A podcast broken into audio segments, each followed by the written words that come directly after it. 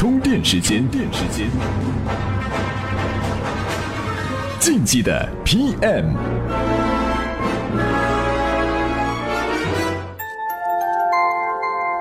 干成了才叫事儿，伟大的都是熬出来的。大家好，欢迎收听竞技类片。尽管过程不太顺利，但是锤子 T 二还是如期在一五年底发布了。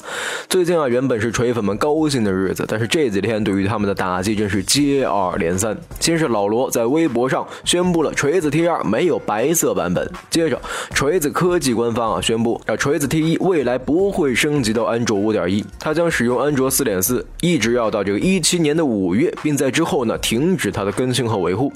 而且他给出的理由啊，竟然是安卓五点一的内核对于锤子 T 一这样高配置芯片的手机优化效果不明显。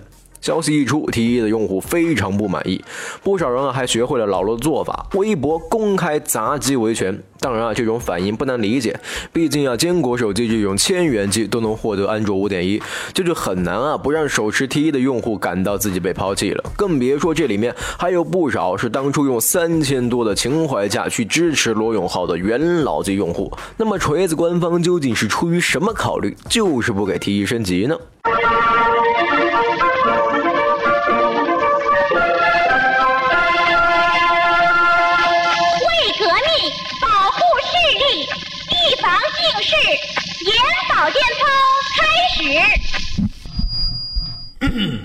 下面插播一则通知，插播一则紧急通知，插播一则需要讲三遍的紧急通知。充电学院的学员请注意了哈！充电学院的学员请注意了，学生会的社群已经开通，赶紧在微信公众号里点击相应的自定义菜单加入，赶紧在微信公众号里点击相应的自定义菜单加入。插播完毕。为什么锤子不给 T 一升级的机会？按照锤子科技的说法，不给 T 一升级的机会啊，是因为锤子 T 一的配置太高，升级效果也不明显。而坚果手机的芯片呢，相对低端，优化以后性能会明显的提升。这么一说啊，问题似乎在于安卓五点一，而不在于锤子本身。不过真的是这样吗？要回答这个问题，就要从安卓五开始的特性说起来了。后者对于此前版本最大更新的主要有以下这么几点：第一呢，是支持六十四位系统和应用。另一个啊是默认全局开启 ART 模式，再者就是 Material Designs，在这里面啊前两者决定了安卓五点一的流畅度大大提高于安卓四时代的主要因素。充电贴士：ART 模式是 Google 安卓四点四系统新增的一种应用运行模式，与传统的 Darwick 模式不同，ART 模式可以实现更为流畅的安卓系统体验。Darwick 模式像是一台折叠自行车，每次骑之前都要组装后才能上路。而 ART 模式就是一个已经装好的自行车，直接就能上车走人，所以 ART 模式在效率上肯定是要好于 Darwick。对于大家来说，只要明白 ART 模式可以让系统体验更加流畅，不过只有在安卓4.4以上系统中采用了此功能。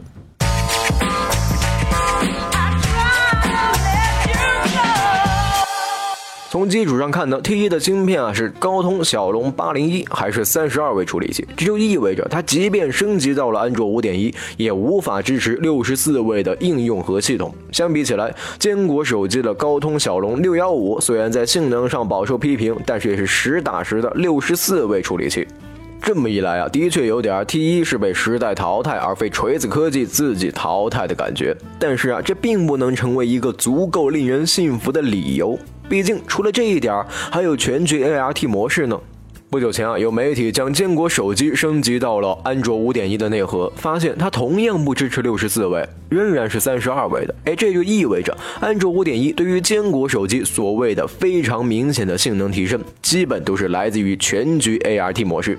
虽然啊，这个 ART 模式能够对于硬件水平较低的坚果手机有更显著的提升效果，但是对于高端手机来说也不是没有提升的。这一点，看看三星的 S 五、HTC 的 M 八以及国产的小米 Note 等手机升级到五点一以后如何焕发第二春，就足以说明问题。更别说安卓内核的更新，一路伴随的是谷歌对于系统完善度和安全性的不断提升。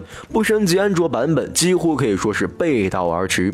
之前说不解锁启动加载就是为了安全考虑，现在不升级就不用为安全考虑了吗？要知道，即使锤子 OS 的过场动画做得再好，底子漏洞仍然可能带来安全隐患，锤子科技还是会无能为力。也就是说，看似是给 T1 用户贴心周到的考虑，实际只是一个经不起推销的幌子。究其原因，可能还是在于团队资源紧缺。锤子科技不缺搞 UI 设计的人，但是缺啊搞底层开发的人，没有足够的人力去进行旧机型的系统升级和适配。虽然总共也不过三款手机，而如果一直停留在安卓四点四的话，可能只需要两到三个人进行维护。对于锤子科技这样的小厂商来说，自然是比较经济的选择。而对于锤子手机，资深媒体人罗振宇曾经有过一分钟的点评，我们来听一听他的看法。充电语录。罗永浩这个人，至少用他的方式为这个世界添加了一份光亮，让这个世界变得更有趣一点。哪怕让我们茶余饭后多了一点有趣的谈资，有什么不好呢？他偏离了我们公众认识的正确，找到了世界的一个方向。他拼命而且认真，他打穿了一个小孔，从这个小孔折射出一些阳光，照亮我们所有人的生命，至少让我们的世界变得更有趣一点点。这又有什么不好呢？我们作为与此无关的人，哪怕我们不愿意去当他这个手机的用户，我们用一种欣赏，用一种乐呵呵的一种神态看着罗永浩和他自己的认真努力，又有什么不好呢？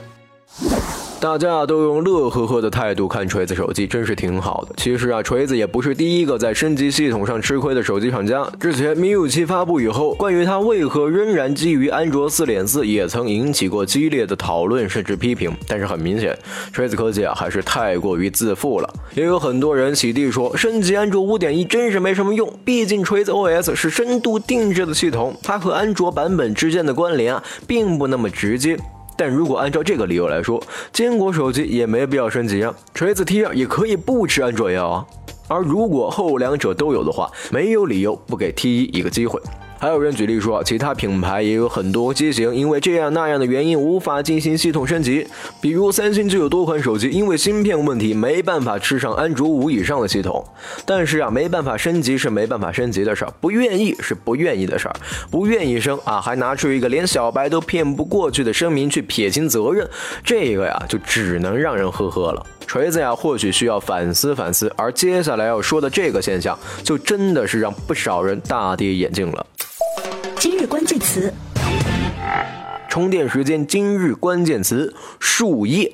在日本有个小山村，和许多偏远的山村一样，这里人口外流，而且严重老化，六十五岁以上的居民超过了一半，两成人口已经八十高龄。但这里的养老院却因为没人住而关门了，因为老人嘛热衷于在网上卖树叶，没时间生病养老。哎，你没听错，就是卖树叶。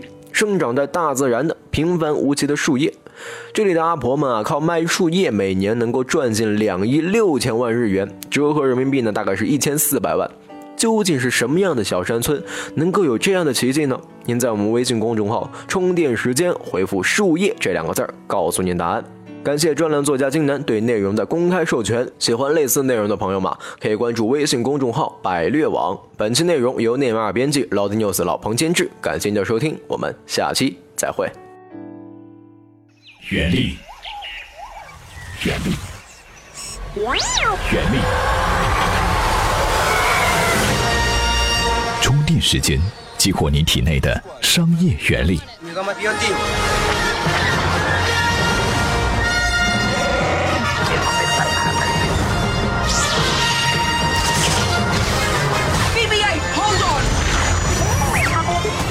电时间，激活你体内的商业原力。